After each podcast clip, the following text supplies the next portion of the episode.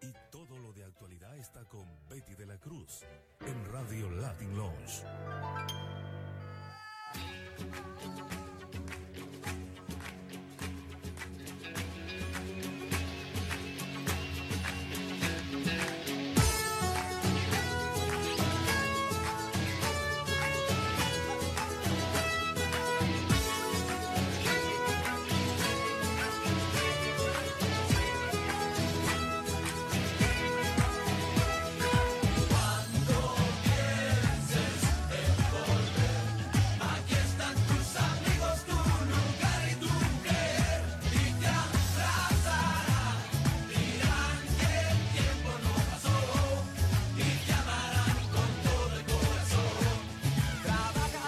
Bienvenidos a su programa Latin Lounge. Les saluda Betty de la Cruz en la conducción. Latin Lounge, programa que informa a nivel nacional e internacional por las ondas radiofónicas de Orange 94.0 FM y en la web www.094.at. Te siento pequeña y delicada. Y es un dulce narcótico maravilloso saber que me amas.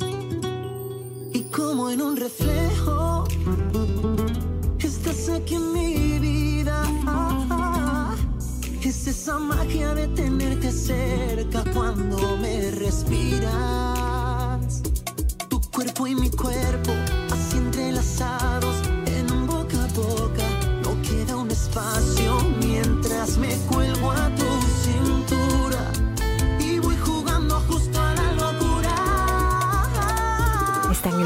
programación de Radio Latin Lounge.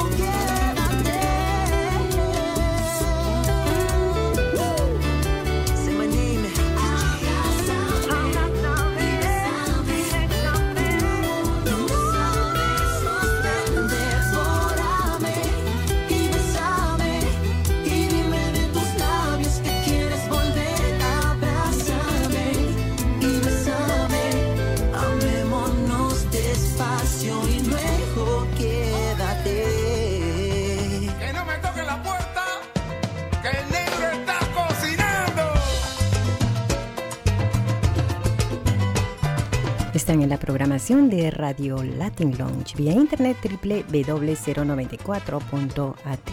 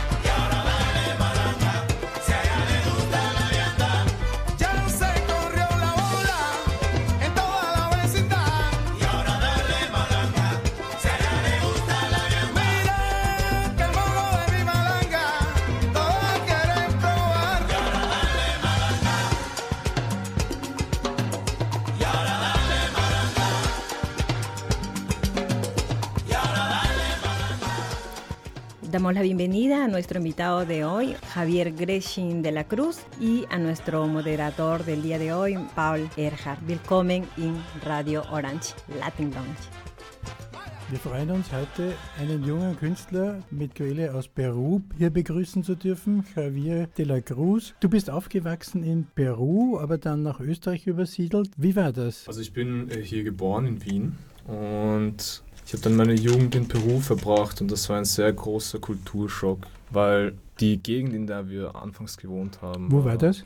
Das war in Lima Commerce. Das Witzige ist, dass das Distrikt Commerce hat, im Gegensatz zu einem österreichischen Distrikt, hat es so viel mehr Einwohner. Also Commerce hat ja eine halbe Million Einwohner und dementsprechend findet man viele Freundschaftskulturen von Jugendlichen dort wieder. Beispielsweise wir haben ähm, sehr weit oben in den Bergen gewohnt und dort sind die Kinder sehr, sehr anders als hier in Wien beispielsweise. In Peru gibt es ja auch viele internationale Gruppen. Wenn ich da dann nur an die Japaner denke und so weiter, haben diese, hat diese Mischung aus verschiedenen Völkergruppen eigentlich Einfluss auf dich gehabt? Nicht unbedingt. Ich habe die verschiedenen Völkergruppen nicht, nicht ganz mitbekommen, vor allem in dem Alter, in dem ich dort war. Ähm, ich wurde oft als einziger Ausländer gesehen in Peru. Ich war also unter Anführungszeichen. Aber du sprichst doch Spanisch, oder? Ja, ich spreche fließend Spanisch, aber ich habe einen sehr Sprichst du starken auch eine, Akzent. eine einheimische Sprache, Nein, Aymara leider oder nicht. so? Nicht, meine, ja. meine Oma hat mir das nie beigebracht. Das Quechua wäre es gewesen. ist die wichtigere Sprache, Mhm, ist ja. die wichtigere Sprache. Und dort wurde ich sehr oft halt, also ich wurde immer Gringo genannt, was so übersetzt der Weiße Das ist. ist nicht sehr freundlich, die Bezeichnung. ja. Und ja, das von 12-Jährigen, 13-Jährigen in den Gruppen war ich immer der Österreicher. Und das war sozusagen meine Charakteristik, meine Ja. Eigenschaft. Meine Persönlichkeit war es, der Österreicher zu sein. Der in. Österreicher, Ja. ja. so ein bisschen abgegrenzt. Und wann bist du nach Österreich zurückgekommen? Äh, zurückgekommen, soweit ich mich erinnern kann, 2014, Anfang 2014. Da warst du wie alt? Da war ich, meine Erinnerung lässt nach, Ungefähr. 13, ungefähr 13, 14 war ich da. Ja, aber das sind doch Jahre, die einen prägen, nicht? Das heißt, du hast aus äh, dieser Zeit in Peru doch ziemlichen Einfluss erlebt. Ja, da, was mir am meisten aufgefallen ist in den Gegenden, in denen ich gewohnt habe, war die, ähm, der machistische Einfluss auf die Kinder. Also wie, wie sehr diese Angstkultur in den Kindern existiert hat. Angst wovor? Also, dass man anderen Leuten sozusagen Angst macht, um, um Respekt zu Männern, ja. Um also, aber sehr klar, junge Männer. Ja. So 13, 14, 15, 16-Jährige. Äh, Und viele südliche Länder Mhm. in Europa. Äh, Wenn man weiter nach Norden kommt, fällt das eigentlich flach, nicht? Das stimmt, ja. Äh, Das heißt, es ist ein wesentlicher Unterschied.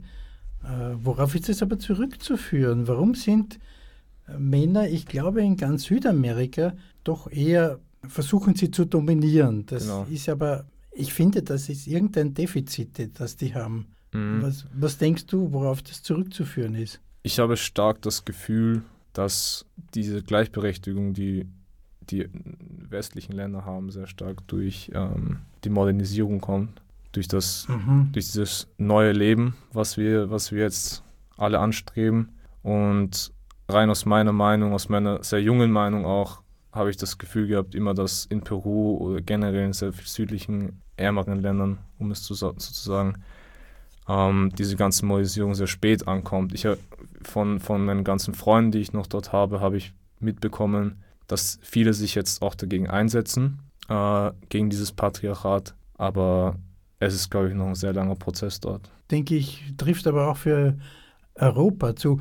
Merkwürdigerweise ist es so, dass äh, ich weiß das nur jetzt aus äh, Erzählungen über die Türkei, dass die Mütter ihre Söhne ganz in diesem Sinn erziehen, dass sie Machos sind, dass sie vorherrschend sind und so weiter. Mhm. Das Ja. fällt sehr stark auf die Psyche der Kinder zurück. Na freilich. vor allem ja. der jungen, ja. Jungen Männer. Und das musste ich dann leider mitbekommen in meiner Zeit in Peru. Und dieses, dieses ähm, toxisch-machistische in mir frisst mich eigentlich langsam auch wieder auf. Wieso? Du bist jetzt ja schon einige Zeit in, in Europa wieder, Mhm. also in Wien, um genau zu sein. Hier ist die Umgebung, die ganze Gesellschaft anders, nicht? Genau, ja. Also sollte man eigentlich annehmen, dass das schwächer wird, dieser Einfluss, nicht? Ja, ich habe mich leider sehr einsam oder sehr einzigartig auch gefühlt mit dieser machistischen Linie, die ich aufgehalten habe. Und viele jugendliche Männer in meiner Jugend auch als Feinde gesehen und dementsprechend habe ich das auch ziemlich stark aufgehalten. Und, und abgegrenzt wurdest du obendrein, nicht? Genau, abgegrenzt. Das, das denke ich, ja. weil, großen weil es schwierig ja. war, bis heute leider noch mit Männern gut befreundet zu sein. ja. Und das ist ein Riesenproblem bei mir. Der Georges Clemenceau hat einmal über seinen Freund Monet, Mhm. die beiden waren sehr gut befreundet, Mon- äh, der Clemenceau war ein französischer Staatsmann, der von sich aus behauptet hat, er ist kein Kunstkenner, er versteht wenig von Kunst. Er hat aber einen wichtigen Satz mal gesagt, man muss sehen. Und ich glaube, das trifft auf jeden Künstler zu. Wenn ich mir jetzt deine Bilder ansehe, wobei natürlich nicht nur das Optische gemeint ist, dann fällt mir schon auf, nicht? Äh, Der Stier kommt vor und so weiter, aber auch die Taube. Mhm. Und der Stier ist ja eindeutig ein Macho-Symbol. Genau. Das, wenn man sich die äh, Bilder von Picasso anschaut, dann ist ja das genau das Gleiche. Mhm. Der hat ja das auch nicht ohne Grund und ohne Einfluss, ohne Einfluss vielleicht sogar aus seiner Kindheit so gemalt. Was konntest du noch mitnehmen aus deiner Jugendzeit und was aber beeinflusst dich jetzt? Was mich, ähm, was ich am meisten mitnehmen konnte von damals, war eben, wie ich vorher erwähnt habe, diese, das große Ego, was ich auch leider aufgebaut habe. Und um mich kritisch damit auseinanderzusetzen, baue ich in meine Kunst äh, Metamorphosen von den stärksten, männlichsten Göttern ein. Beispielsweise Zeus als Stier oder äh, weiße Kuh. Und diese stelle ich dann in einen sehr dunklen und skurrilen Raum, um deren Schwäche auch sozusagen zu präsentieren, um das zu präsentieren, was mir am schwierigsten fällt. Schwäche zeigen und unschuldig wirken. Das ist ein Problem, glaube ich, das äh, Machos nicht überwinden können, nämlich wenn sie selbst irgendwo schwächeln, diese Schwäche auch zu zeigen, zu verarbeiten, weil sie glauben, dass dadurch ihr Selbstwertgefühl Genau. beeinträchtigt Mhm. wird. In Europa ist man aber größtenteils, sage ich jetzt, äh, so weit, dass man äh, zugeben kann, wenn man irgendwo eine Schwäche hat, wenn man irgendwo nicht der Sieger, der strahlende Sieger Mhm. natürlich äh, sein kann. Was hat dich überhaupt dazu veranlasst, zu malen? Du hättest ja auch schreiben können, Roman schreiben können über deine Jugend. Du hättest Mhm. Musik komponieren können. Ich glaube, ich Warum bin, hast du gemalt? ich glaube, ich bin ein sehr visueller Lerner und visuell, ich werde stark visueller simuliert, äh, stimuliert als alles Und- andere. Ich tue mir sehr schwer beim Lesen, lustigerweise. Ich habe ein ziemlich starkes, ähm, ziemlich starken Aufmerksamkeitsdefizit und dementsprechend habe ich irgendwie immer meine, meine Zu Zuflucht in, im Malen gesehen. Auch in der Schule, als ich, als ich sehr schnell mit allem fertig war, war immer, was ich machen wollte, malen, zeichnen, irgendwelche Das heißt, deine bevorzugte zeichnen. Ausdrucksform ist eigentlich einfach malen Genau. oder, oder, oder zeichnen auch. Ich Be- habe ja ein paar Zeichnungen von dir gesehen. ja. Das, das deutet auch darauf Alles- hin, dass äh, visuelle Kunst einfach Mhm. vorherrscht. Alles, ja. was ich nicht in Worte fassen kann, fasse ich in Gefühlen in, meine, Mhm. in meinen Werken dar. Und um diese Werke zu erklären, muss ich mich wirklich, wirklich lange hinsetzen, weil ich das einfach nicht schaffe, in Worte zu fassen, was ich da hingeben wollte. Und ich glaube, vielleicht war ich auch deswegen nie wirklich in irgendwas anderes interessiert, wie Schreiben Hm. oder Musizieren. Naja, es ist ja sicher auch so, dass ein Bild sagt mehr als tausend Worte. Mhm. Dieser relativ banale Spruch stimmt aber ganz genau. Denn was in einem Bild alles drinnen steckt, nicht? Ich sage jetzt noch einmal klar mal so, nicht? Man muss sehen, das zu beschreiben oder in kurzer Form zu beschreiben, ist furchtbar schwierig.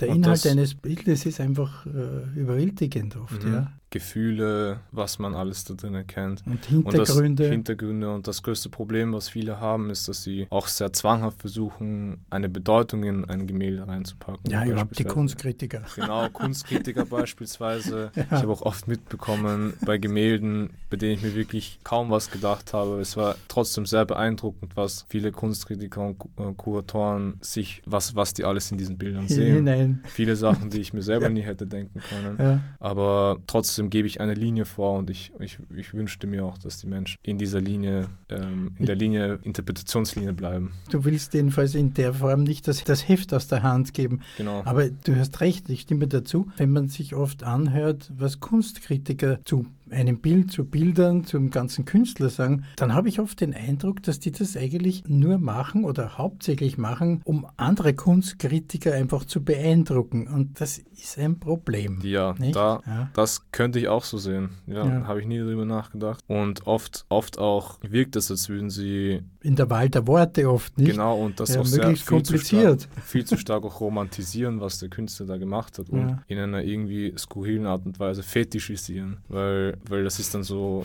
die sprechen dann meistens über die Künstler, als wären sie, oh, das Größte, was jemals existiert hat. Ja, schwieriges Thema. Wie bist du überhaupt, du hast äh, in Peru zu malen begonnen Äh, ich habe oder hier? zu malen begonnen, habe ich relativ spät. Ich habe viel gezeichnet damals. In Peru schon. In Peru, hier und als Kind, als ich hier aufgewachsen bin, da habe ich angefangen mit Karikaturen. Da habe ich die größte Inspiration von meinem Cousin eigentlich bekommen, der Luis de la Cruz. Und Der ist, glaube ich, allen Zuhörern bestens bekannt, nicht? Und was ich so weiß, auch Fernsehern. witzig.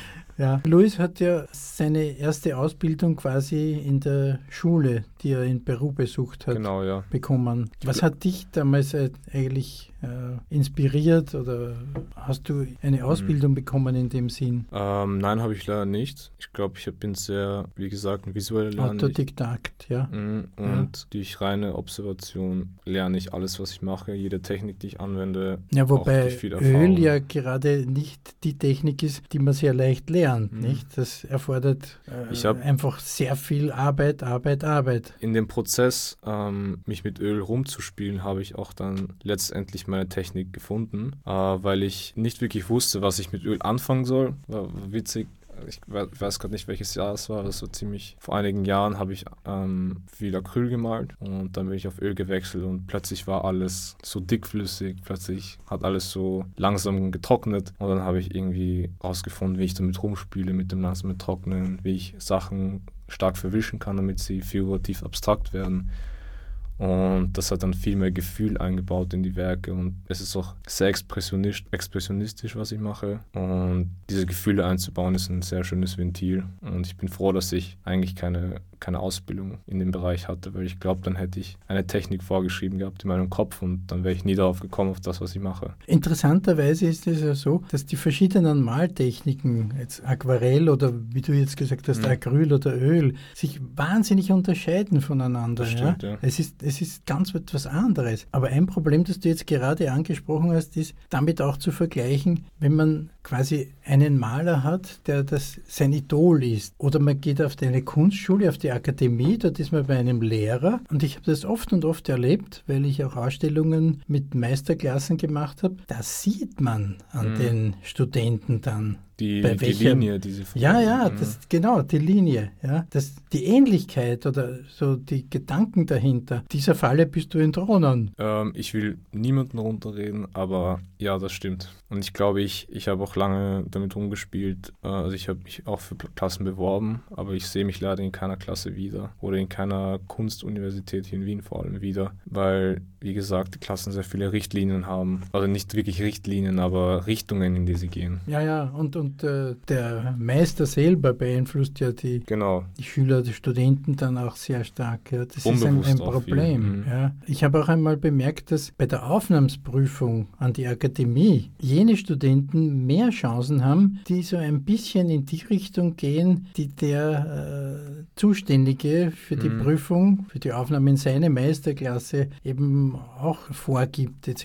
Nicht? Ja, das ist ein Kann Dilemma. vorstellen, ja. Das ist aber menschlich. Ich Ja, glaube, natürlich. es ist, es ist menschlich. Äh, eine Hoffnung besteht aber allerdings immer wieder, dass wenn ein Künstler über lange Jahre, ich will jetzt nicht schon wieder Picasso erwähnen, aber dazu lernt, sich selbst verändert. Picasso hat sich ja ununterbrochen Mhm. geändert. Nicht? Und auf die Art und Weise kommt er dann letzten Endes doch zu einem ihm eigenen Stil, Das stimmt. der ja. ganz unterschiedlich ist von dem, wie er angefangen hat. Mhm. Nicht? Und das bemerke ich ähm, bei sehr vielen jungen Künstlern hier in Österreich auch, dass sich der Stil nach jedes Jahr verändert und ich habe das Gefühl, Mhm. das ist bei mir auch langsam, weil ich hab, war sehr stark fokussiert auf eine, eine Technikweise und eine Stilart und bei mir ändert sich auch langsam alles und ich finde den Prozess lustig, dass es passiert und ich hätte nie gedacht, dass es mir passieren kann, weil ich dachte, ich werde für immer jetzt in dem Spektrum bleiben, aber langsam, langsam wird es langsam wird's heller. Ich glaube, das ist eine Erfahrung, die viele gemacht haben. Mhm. Ja. Zeichnest du eigentlich noch gerne? Ich zeichne sehr gerne mit Graphit und Kohle und versuche die Techniken, die ich in meiner Ölmalerei anwende, auch in, in, auf Papier zu bringen. Viel mit Radierer rum, rumradieren, viel wegwischen mit den Fingern und das wird dann alles abstrakt. Ich habe sehr gerne Aktzeichnungen gemacht damals, sehr viel den Realismus verfolgt, aber ich habe gemerkt, dass es nicht so meins ist. Ich will viel mehr Gefühle einbauen in dem, was Mhm, ich mache. ja. Aber es gibt sehr viele Maler, die nicht nur nebenbei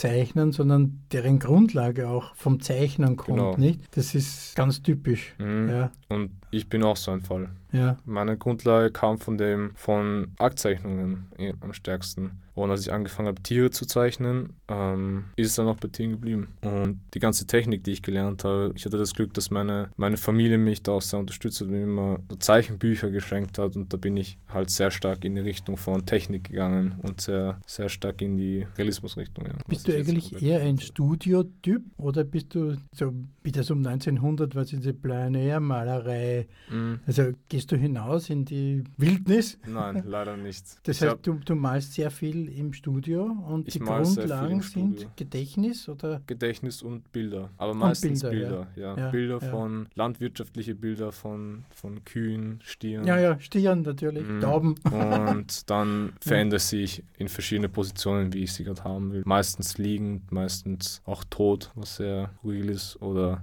in sehr unangenehmen Positionen, wie sie normalerweise nicht da stehen würden. Was aber jetzt irgendwie als Kritik am Machismus aufgefasst werden kann, Genau, wenn diese Objekte tot sind. Oder? sehr stark. Also nicht Ja. unbedingt als rein hassempfundene Kritik, Nein, nein, das so habe ich das nicht Ja. gemeint, sondern nur einfach nur als Kritik. Mm, Ja. So, es, es liegt da und ist gerade am im schwächesten Zeitpunkt, Ja. in dem es gerade ist. Wir machen mit Musik kurz weiter und dann habe ich noch ein paar Fragen an dich. Perfekt. So. Rico, rico, compadre.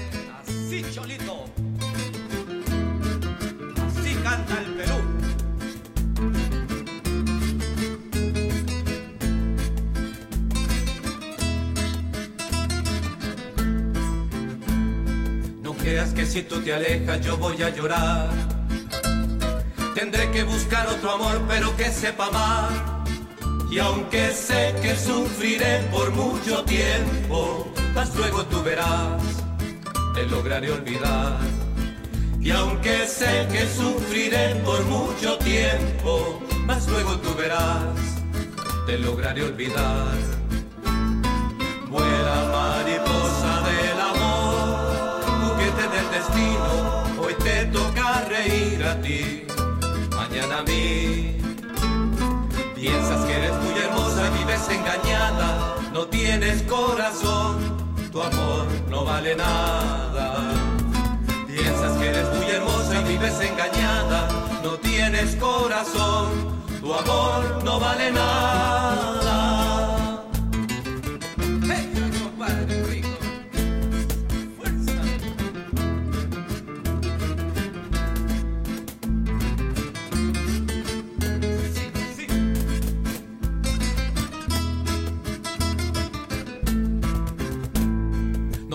Si tú te alejas yo voy a llorar.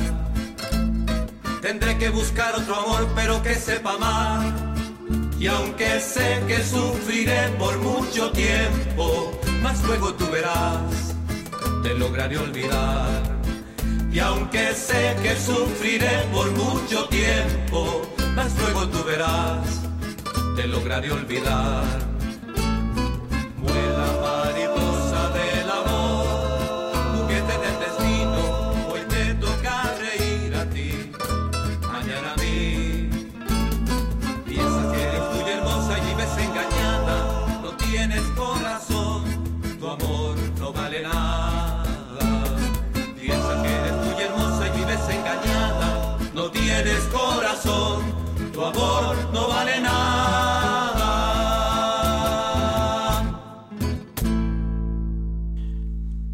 Haben jetzt eigentlich viel über dich persönlich und über deinen Werdegang gesprochen. Was mich jetzt interessieren würde, ist, wie schaut die Zukunft aus?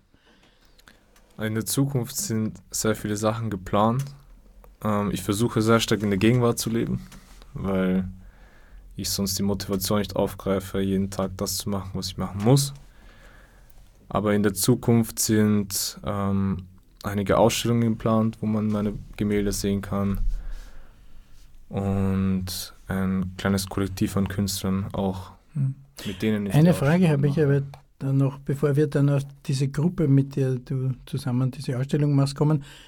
Äh, ist es eigentlich ein Problem, dass man studiert und gleichzeitig aber arbeitet an den Mhm. Bildern? Äh, das ist ja doch manchmal sehr zeitaufwendig. Ja, es ist vor allem ein starker mentaler Kampf. Mhm, ja, wenn man, wenn man die ganze Zeit ähm, daran denkt, dass man Prüfungen macht und dass Prüfungen noch offen sind oder dass man eine Prüfung nicht geschafft hat und man trotzdem eigentlich den Kopf nur dafür hat, dass man seine künstlerische Karriere voranbringt. ja. Und diese ganzen Gedanken enden sehr stark in inneren Stress und Kopfschmerzen. Und, Mm, ja, ja. und leider, ich habe einen Freund, der sehr erfolgreicher Maler ist und der hat einmal zu mir gesagt, Kunst ist Arbeit, Arbeit, Arbeit, Arbeit. Und dann hat er mir gezeigt, was er so äh, in den letzten paar Monaten an Bildern gemacht hat. Ich war etwas überrascht, weil das viel mehr war, als ich erwartet habe. Du musst dir deine Zeit einteilen, Mhm. nicht? Nicht, nicht nur äh, die Gehirnkapazität, genau, sondern äh, um dich, um, damit du dich selber weiterentwickelst, musst du malen. genau, man Malen, muss malen, malen, viel ja. ausprobieren. Ja, richtig. Und dann ja. ist das größte Problem, desto mehr man malt, desto mehr Produktionskosten kommen dazu. Und wenn man, Das ist heutzutage nicht billig. das nicht? ist wirklich nicht vor allem Ja. Öl, ja, ja, ja, Öl richtig. und ja. ganzen Leinwände. Und desto mehr man rumprobiert, desto stressiger wird es leider auch in meinem Falle rumzuprobieren, weil ich die Materialien dann auch nicht mehr habe und dann, Mhm. wenn Malen mein Job ist und ich dann trotzdem so viel rein investieren muss, was ich nicht habe, ja, das ist ja. dann immer schwierig. Und dann noch den ganzen Druck von außen, oh, ich muss studieren. Ich muss Ich, ich kenne ein paar von diesen Malerbedarfsgeschäften, nein, Malerbedarfs, das klingt jetzt noch Künstlerbedarf. Künstlerbedarfsgedanke, weil ich mir manchmal äh, irgendwelche Kleinigkeiten kaufe, aber bin dann immer wieder erstaunt, was eigentlich ja, Ölmalen kostet. Mhm. Die ganzen Artikel, nicht nur äh, die Pinsel, Ich bin immer erstaunt, wie viel. Holz Das kosten kann. ja, ja, ja. Keilrahmen. Ja, ja. Aber Das das, das Problem ist, speziell bei den Keilrahmen, überhaupt, wenn man bespannte oder schon Mhm. grundierte kauft, nicht? Entweder grundiert sie selber, aber dann muss man qualitativ hochwertiges Material verwenden. Genau, nicht? und ich, ich, ich Das- grundiere selber. Also ich spanne alle meine Leinwände selber. Alle das machen selber? die meisten. Ja, Das machen die meisten Künstler, die ich kenne, weil es einfach viel billiger ist. Und die vorgespannten sind eben relativ teuer. ich glaube, dass die Vorgespannten hauptsächlich von, sage ich jetzt einmal, Laienkünstlern verwendet werden. Wahrscheinlich werden sie wieder neu gespannt. Ja, ja. Ja. Aber trotzdem, bei den Leinwänden gibt es auch Unmenge an Qualitätsunterschieden, Ja. nicht? Ja, ja. Und ich bin bis heute noch verwirrt. Und Ja. ich bin mit den Ölfarben bis heute noch verwirrt. Ja, ja, also ja. dieser, das, das wird ein langer Prozess. Sehr langer Prozess. Ich, ich habe, äh, ich weiß jetzt nicht, bei welcher Gelegenheit das war, von einem Künstler erfahren, dass der unbehandelte Leinwand benutzt hat. Mhm. Das heißt, der malt direkt auf die Leinwand. Okay. Und das ist ein Qualitätsproblem, nicht? Das hält nicht so lange und so weiter. Und das war aber ein hochbezahlter Künstler. Ich finde, ein Künstler hat irgendwo eine Verantwortung, dass das, was er dann liefert und was er verkauft, Das das muss auch Qualitätsansprüchen genügen, nicht Genau. wahr? Ja. Wenn, wenn, ja, wenn dann wenigstens mit der Leinwand, das stimmt. Es gibt bei den Ölfarben selber auch irrsinnige Unterschiede, Ja, nicht? das stimmt. Aber wenn man in so eine große Handlung, zum Beispiel da findet man ein großes Spektrum und doch unterschiedlichste Sehr Preise. riesiges ja. Spektrum, ja. Ja, ja. Und ich probiere mich immer rum und ich finde immer neue Sachen raus. Ich, ich denke, das ist Grundlage des Ganzen, ausprobieren. Genau, ja. Ja, ja, zu wissen und nie bei einem stehen bleiben. Ja. Das ist das Wichtige. ja, ja, ja. Weil ich finde immer, manchmal mache ich Fehlkäufe und dann mache ich mit den Fehlkäufen was. Und dann plötzlich passiert was anderes in meinen Sachen. Aber das ist die Entwicklung. Ja, So geht es auch dann weiter letzten Endes. Und man entdeckt dann wahrscheinlich auch neue Kniffe und neue Tricks oder genau. neue mhm. Darstellungsmöglichkeiten. Ne? Ja. Deswegen einfach Wie sieht es denn aus? Du hast jetzt eine Ausstellung in Planung. Genau, Äh, wir haben Wo eine ist denn die? bei der Esterhazy-Gasse 3 in, Also im im 6. sechsten Bezirk, Bezirk. Wien. Genau. Und das Thema der Ausstellung, wir, weil äh, wir haben als Kollektiv einen gemeinsamen Nenner gesucht in unseren Bildern. Wir Dieses sind, Kollektiv stammt woher? das Kollektiv habe dann lustigerweise ich zusammengestellt, weil ich viele, ich, ich habe Künstler gesucht, die in mein Spektrum passen, mit denen, mit denen man sowas planen könnte. Und das Witzige war, nach unserem ersten Meeting hat es sich angefühlt, als würden wir uns alle schon seit Jahren lang kennen. Und wir, wir, wir ähm, teilen sehr viele künstlerische As- Aspekte Und Probleme. und Probleme. ja. Wo findet man die, solche Künstler? Solche Künstler findet man meistens im Internet, durch die ganze Werbung, die sie auch selbst machen, viel durch, also meistens durch Freundeskreise. Wenn man viel mit anderen Künstlern zu tun hat, haben die meistens auch mit anderen Künstlern zu tun. Und dann, ich bin mir sicher, es gibt sehr viele Künstler, die in mein Themenspektrum passen, aber das waren die Leute, die sozusagen schon von Anfang an Bekannte waren. Und jetzt sind das gute Freunde geworden. Und unser gemeinsamer Nenner für die Ausstellung sind blinde Flecken, Blindspots, im psychologischen Sinne und im visuellen Sinne. Und die Ausstellung zeigt dann sozusagen diese Blindspots und zeigt uns, dass unser Gehirn durch ältere Erfahrungen sozusagen Lücken füllt, durch Erfahrungen, die man schon hatte, visuelle Erfahrungen meistens. Und da werden wir auf fünf künstlerischen Positionen etwas damit gestalten und dann wird das Na, ich bin schon neugierig. Meine Damen und Herren, Sie sollten auch neugierig sein. Vielleicht noch einmal ganz langsam zum Mitschreiben. Eventuell die Ausstellung ist also im sechsten Bezirk Im in der Bezirk, genau. Am 24. bis zum 26. Juni, am Ende dieses Monats. Das ist sehr kurz, bedauerlicherweise. Mhm, leider. Ja, Weil es ist immer also- schwierig, Räume zu finden und viel Hilfe auch dafür, Ja. zu Von wann bis bekommen. wann ist die Ausstellung eröffnet? Am Freitag bis Sonntag, 24. bis 26. Juni. Uhrzeit? Ah, die Uhrzeit, die Vernissage ist ähm, von 17 Uhr bis 22 Am Uhr. 24. Am 24. genau. Und am Samstag wieder von 17 bis 22 Uhr und sonntags von 12 bis 20 Uhr dann offen. Und da ähm, in der Vernissage wird es guten Wein geben und nettes Essen. Und dann können wir uns alle. Oye, entonces todos van a venir por la comida también, ¿no? Sí. Cuéntanos, Javier, ¿qué te motivó para ser en español? Bueno, vamos a hablar Ya. un poquito. Eh, ¿Qué te motivó para ser artista? Lo que me motivó de ser artista, la primera motivación, como, como dije antes, fue el Luis, Luis Ángel. el Luis Ángel. Luis Ángel Morales, es tu primo, ¿no? Sí, mi primo.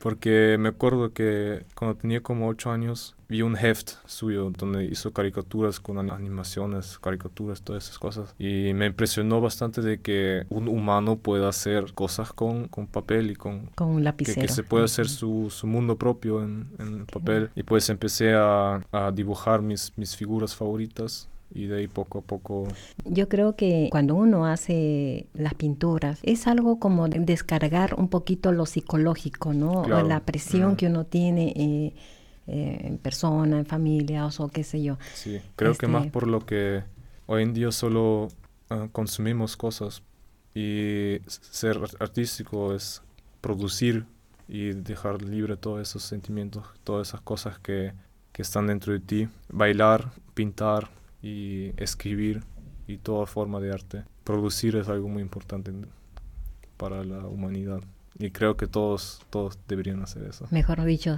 ser libre, ser Ser libre donde libres. estemos, donde nos encontremos. ¿Y qué motivo tiene esta presentación del vernissage? La presentación es sobre blind spots, no, no sé cómo traducirlo bien en español. Pues lo dices en quechua. Lo podría intentar, pero no sé si quieren escuchar eso. Bueno, pues vamos a escuchar, ¿no? Bueno, es blind spots, que son los...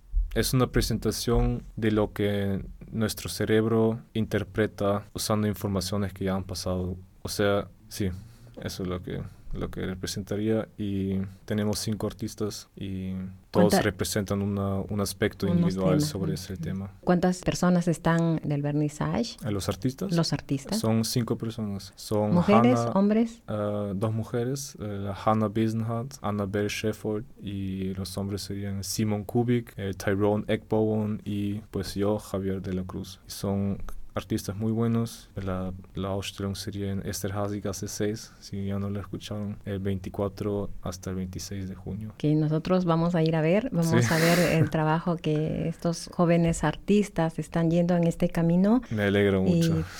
De verdad, nosotros te felicitamos el emprendimiento porque es un comienzo, ¿no? Eh, para, para seguir adelante, ser libre. Para- ser para libre. un bueno, aparte, joven. aparte que también hay otras, otras responsabilidades Claro, y hay que hacer lo que a uno le gusta también, ¿no? claro. Así, Donde uno se sienta feliz, libre. Si no es el beruf, que sea un hobby. Exacto, un joven como trabajo también, Claro. ¿eh? porque es un trabajo. Mm, ja, muchas gracias. Javier, alles Gute und Dankeschön. eine erfolgreiche Ausstellung. Und ich hoffe, alle Zuhörer und Zuhörerinnen kommen Esterhazy-Gasse am 24. um 17 Uhr 17 Uhr. bis 10 Uhr die. Y va- van a, este, a presentarnos comida peruana. Mm, no creo. Creo que te estoy comprometiendo, ¿no? No, quizás mi mamá va a hacer algo para cocinar. ¿Des- Cara al menos. Ok. ¿Qué cosa es picar? O sea, picar. Eso es lo que a mí me enseñaron. Para degustar. Ah, así es. Muchas gracias por estar en los estudios. Bueno, esperamos vernos pronto y Muchas les deseamos a a todos los chicos que están participando muchos éxitos. Muchas, muchas gracias. Hoy quiero ver a mi patria renacer de lo que pasó ayer. En esta tierra bendita, terraza inca que me vio nacer.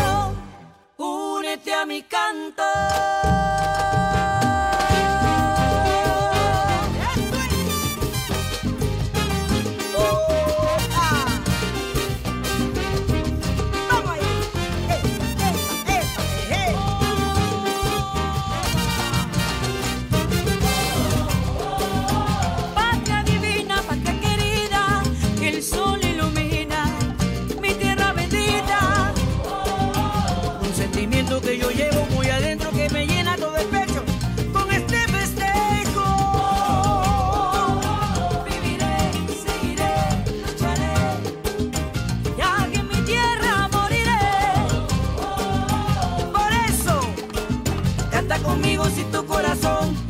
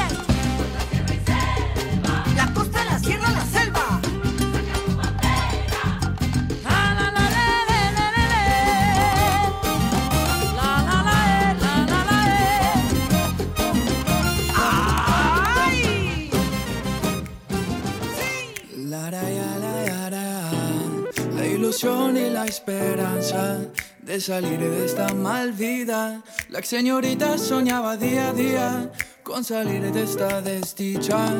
Día a día preocupada de cómo poder comer. Hasta que un día le parece en la esquina la salvación. Y Francesco le contaba la única solución de poder vivir mejor en el extranjero. ¿Cómo? ¿Cómo? En el extranjero. ¿Cómo? ¿Cómo? Esa es la bendición. ¿Cómo? ¿Cómo? En el extranjero. ¿Cómo? ¿Cómo? Esa es la bendición.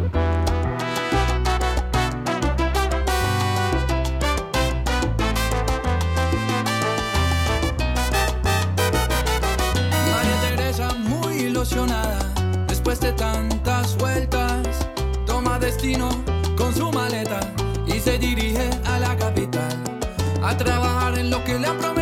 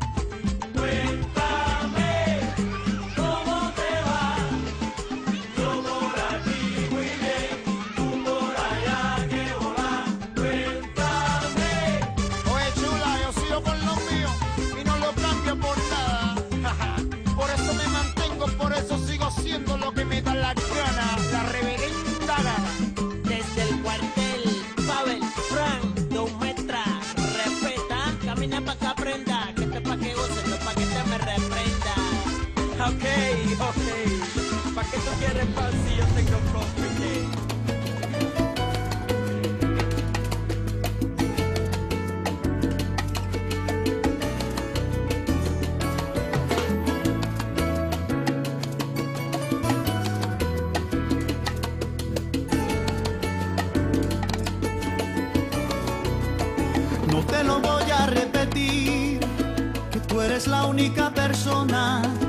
mis locuras se acomoda.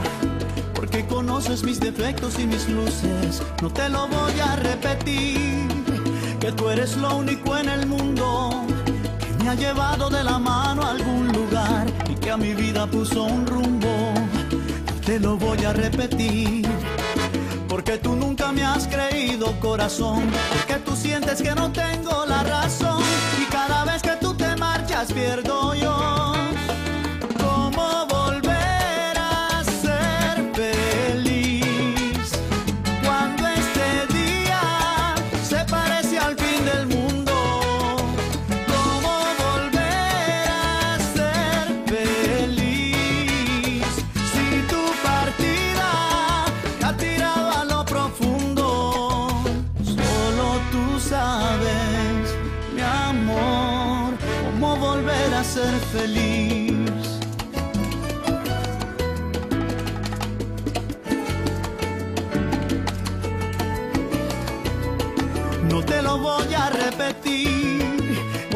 Recogiendo las cenizas, porque esta vida va deprisa, corazón, y no sanan las heridas. No te lo voy a repetir, que por ti vivo muriendo. Este exilio se hace eterno, por favor, ponle fin que ya no puedo. No te lo voy a repetir. Porque tú nunca me has creído corazón, porque tú piensas que no tengo la razón las pierdo yo.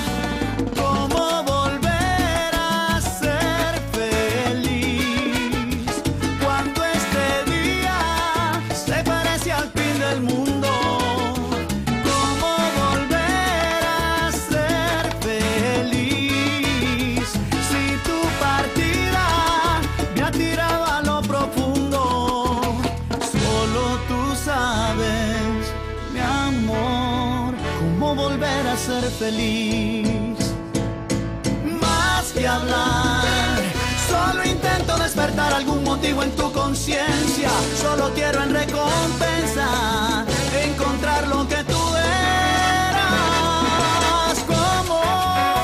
al final del programa, con ustedes se despide Betty de la Cruz, invitándoles a sintonizar los días martes a las 16 horas y los días sábados a las 16 horas por las ondas radiofónicas de Orange 94.0 FM y en la web www.094.at. tirado a lo profundo y así no puedo vivir, no puedo ser